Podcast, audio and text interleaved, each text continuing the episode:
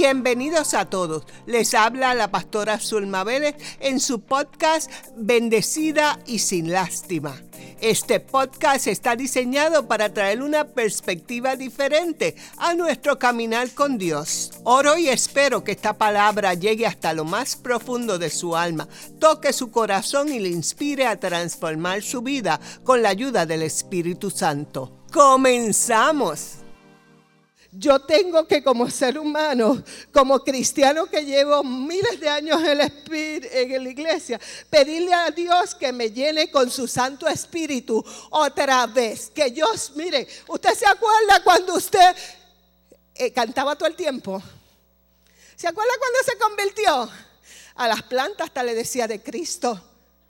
¿Se acuerda? No se le pasaba ni el que recogía la basura porque usted le decía, Cristo le ama. ¿Ah? ¿Se acuerda ese amor que teníamos?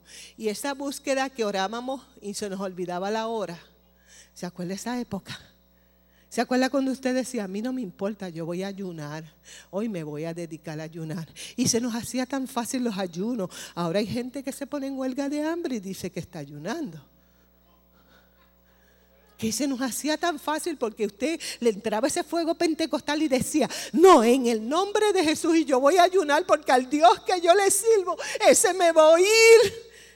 Porque ese me ama, porque ese es poderoso, porque ese es el que cambia las cosas. A mí no me importa lo que diga fulana, pero yo voy a ayunar y me voy a separar porque ese Cristo que yo conozco me va a escuchar desde el cielo.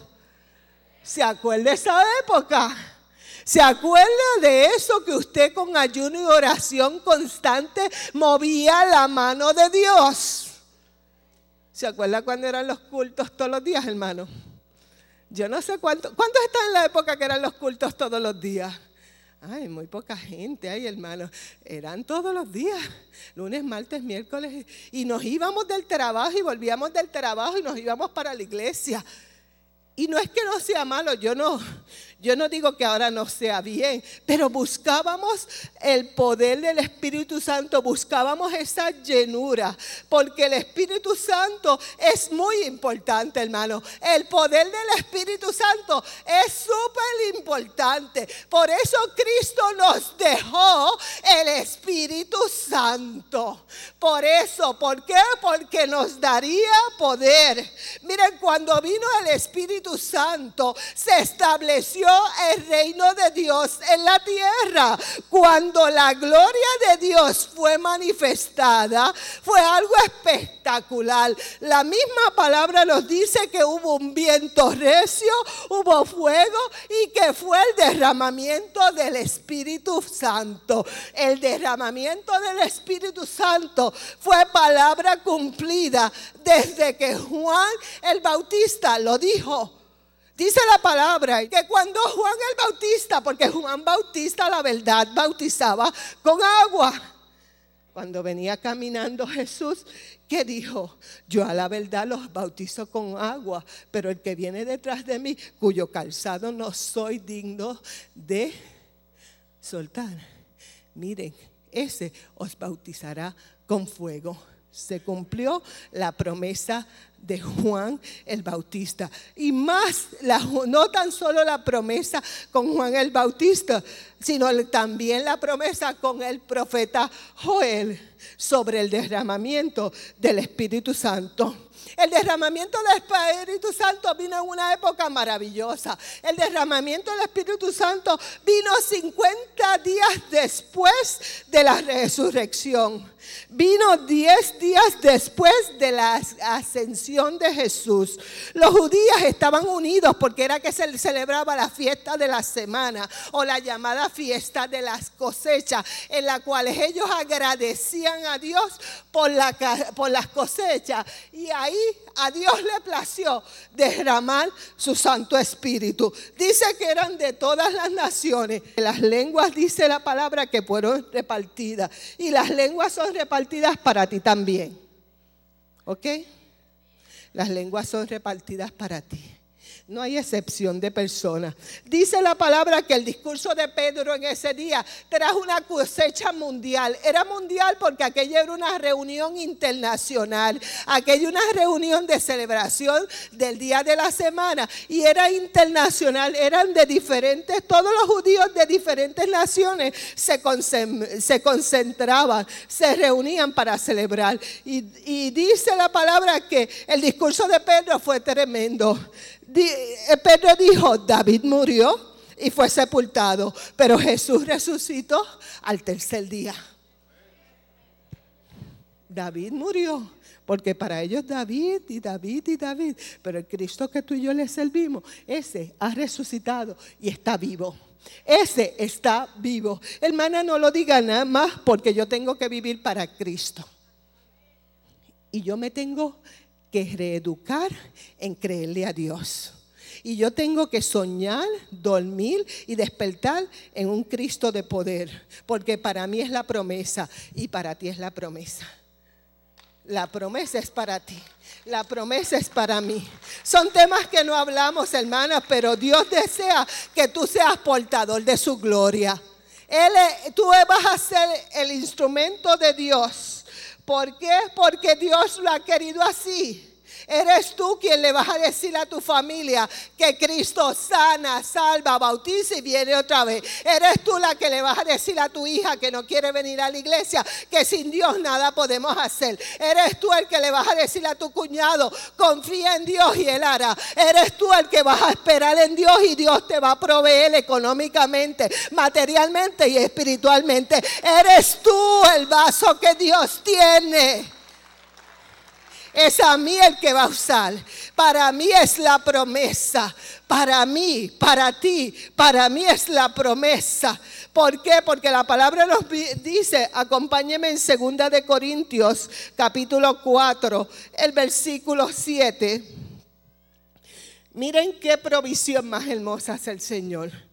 Pero tenemos este tesoro en vasos de barro para que la excelencia del poder sea de Dios y no de nosotros. Esta porción de la, de la palabra nos habla que el mensaje de salvación ha sido confiado a nosotros.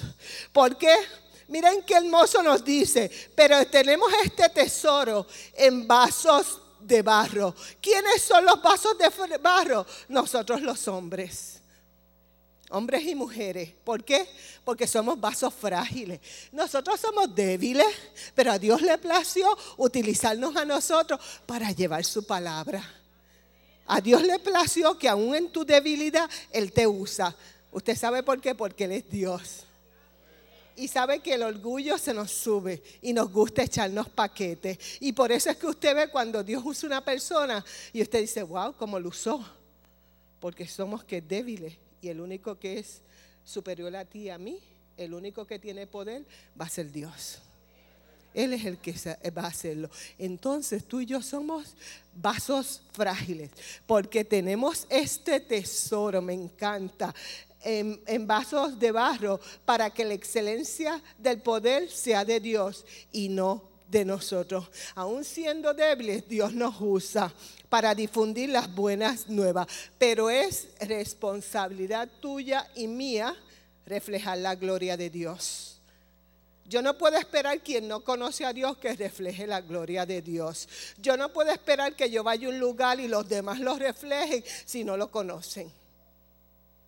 Yo tengo que ser la luz en medio de la oscuridad. Yo tengo que ser la sal de la tierra en medio de donde esté. Tengo que ser yo. Yo soy la que debo darle el consejo sano. Yo no me debo unir a ellos, pero puedo estar con ellos. Para hacer luz en medio de las tinieblas. Para llevar a mis amistades al Señor. Para llevar a mis cuñados al Señor para mostrarle a ellos que sin Dios nada pueden hacer. Miren hermanos, esta noche yo lo que te quiero decir es que eres importante para Dios. Yo te lo he dicho de muchas maneras. Y si tú no te atreves a hablar, las piedras van a hablar.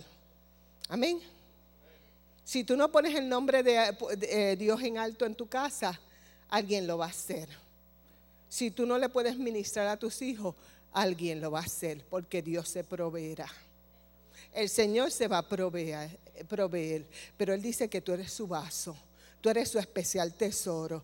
Ah, para ti es la promesa. Para ti es la promesa del Señor. Es para ti. No es para, no es para nadie. Es para ti. Para nosotros los creyentes, los que creemos en su venida. Los que esperamos que Él vuelva.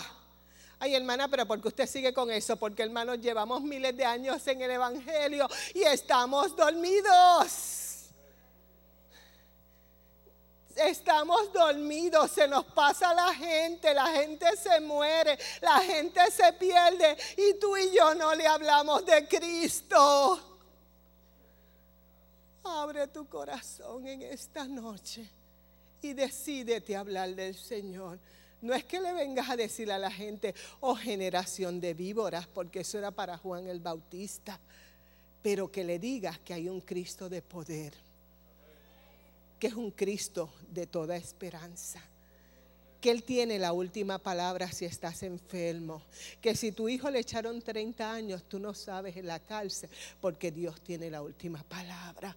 Que si tu hija no puede más, pero Dios va a ayudarla. No pongas más las cosas más abajo, porque el enemigo le encanta ponerlas abajo. Tú estás para hacer luz.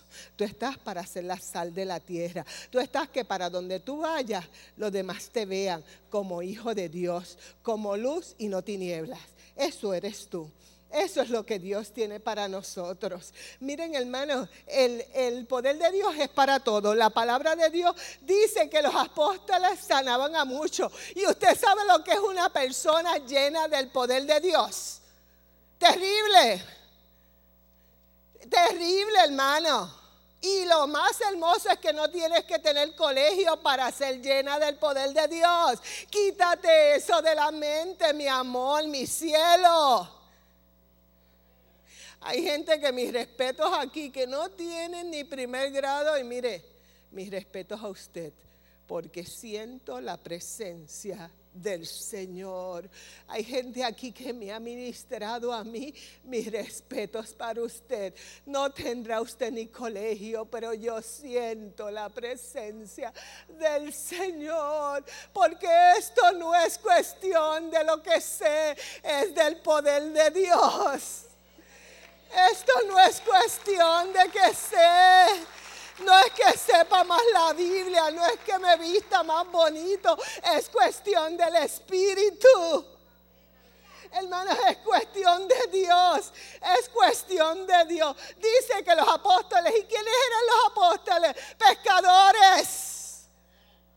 ¿Quiénes eran apóstoles? ¿Que, que estaban en el instituto tal, que era el abogado tal, que era la señora que vive en la colonia que usted quiera mencionar, para que nunca esté pendiente la colonia que vive a otra, porque es la que Dios le dio y tenga contentamiento. ¿Mm? Dice que los apóstoles sanaban a muchos. Y dice que era tanto y tanto el poder de Dios sobre ellos, que la misma palabra me dice que a Pedro ¿Qué decía? La gente se le pegaba por el ladito y donde iba a pasar Pedro para ver si, aunque sea la sombra de Pedro, ¿usted sabe lo que es eso? Usted sabe el poder tan grande que usted puede tener en el nombre del Señor. Usted sabe la autoridad que Dios le da a usted si usted se la, la quiere tener. Usted sabe que usted puede orar por teléfono y ser salados a mil millas. Porque el poder es de Dios. El poder te lo da Dios. El poder de Dios es para ti, para que tú lo uses que hemos dejado pasar estas cosas. Miren, es que me encanta porque dice la sombra de Pedro, un pescador que pasara y la gente se ponía para que la sombra de Pedro, aunque sea pasara, y fueran sanados. ¿Usted sabe qué autoridad más grande es esa? ¿Qué poder tan grande es? La palabra también nos habla de Elías que era un profeta, el profeta de fuego. Dice la palabra en Primera de Reyes, que Elías qué? Elías estaba tremendo. ¿Qué hizo Elías? ¿Detuvo qué? La lluvia. ¿Eh? Oró. ¿Y qué hizo? Qué sencillo. ¿Qué fue lo que hizo? ¿Qué fue lo que hizo? Fíjate, no fue que puso el plasma y puso a ver un programa para ver si oraba. No fue que buscó tres versiones de la Biblia. Dice que se encomendó a quién? Al que todo lo puede, al que todo lo sabe, al que tiene control, al que necesitamos, al único, al Dios todopoderoso, al Santo de Israel. Dice que oró y ¿qué pasó? El maligno no se salió con la suya. ¿Qué me quiere decir esto? Que el maligno no se va a salir con la suya porque tú tienes el poder de Dios y tus hijos le pertenecen a Dios. Y tu casa le pertenece a Dios. Y habrá provisión en tu refrigerador en este día. Y habrá gas en este día para tu coche. Porque tú eres hijo de Dios. Que tiembla todo el mundo por sus trabajos, pero tú estás seguro si estás de la mano del Señor. Que tiemble el diablo, que tiemble el enemigo que tiemble el que nos hace la guerra, que tiemble el injusto, pero tú eres hijo de Dios y tú confías en Dios. Miren hermanos, el don de discernimiento de espíritu, el don de sanidad. Hay hermanos tantos dones que hay que los hemos perdido en la iglesia, hermanos. ¿Te acuerdas cuando el Señor te usaba, hermana? Hermano, ¿te acuerdas cuando tenías la palabra, el don de ciencia. ¿Ah? Que ahí el Señor te, refleja, te, mostraba todas las cosas como una pantalla. ¿Te acuerdas tú cuando tú sonabas, sanaste, oraste por la prima y el Señor la sanó? ¿Ah? ¿Qué don usaba el Señor te usaba en el pasado? ¿Qué gracia tenías delante de Dios? ¿Qué autoridad el enemigo nos ha quitado? ¿Qué ha hecho el enemigo en mi vida? Que yo tengo que luchar las bendiciones día tras día. ¿Qué ha hecho el enemigo en mi vida que yo no puedo ni clamar a Dios? En este día yo te invito y te digo en este día, clama a Él y Él te responderá. Clama a mí y yo te responderé. ¿Por qué? Porque las promesas son para mí. Las promesas son para cada uno de nosotros. Gracias por haber escuchado Bendecida y sin lástima podcast. Espero que esta palabra haya alimentado tu espíritu y animado a vivir en fe. Si te gustó este episodio, te animo a que compartas y nos dejes un comentario en nuestras redes sociales o puedes darnos cinco estrellas. Yo creo que Dios tiene algo especial para tu vida y no te dejará como Él nunca me dejó a mí. Te espero en el próximo episodio.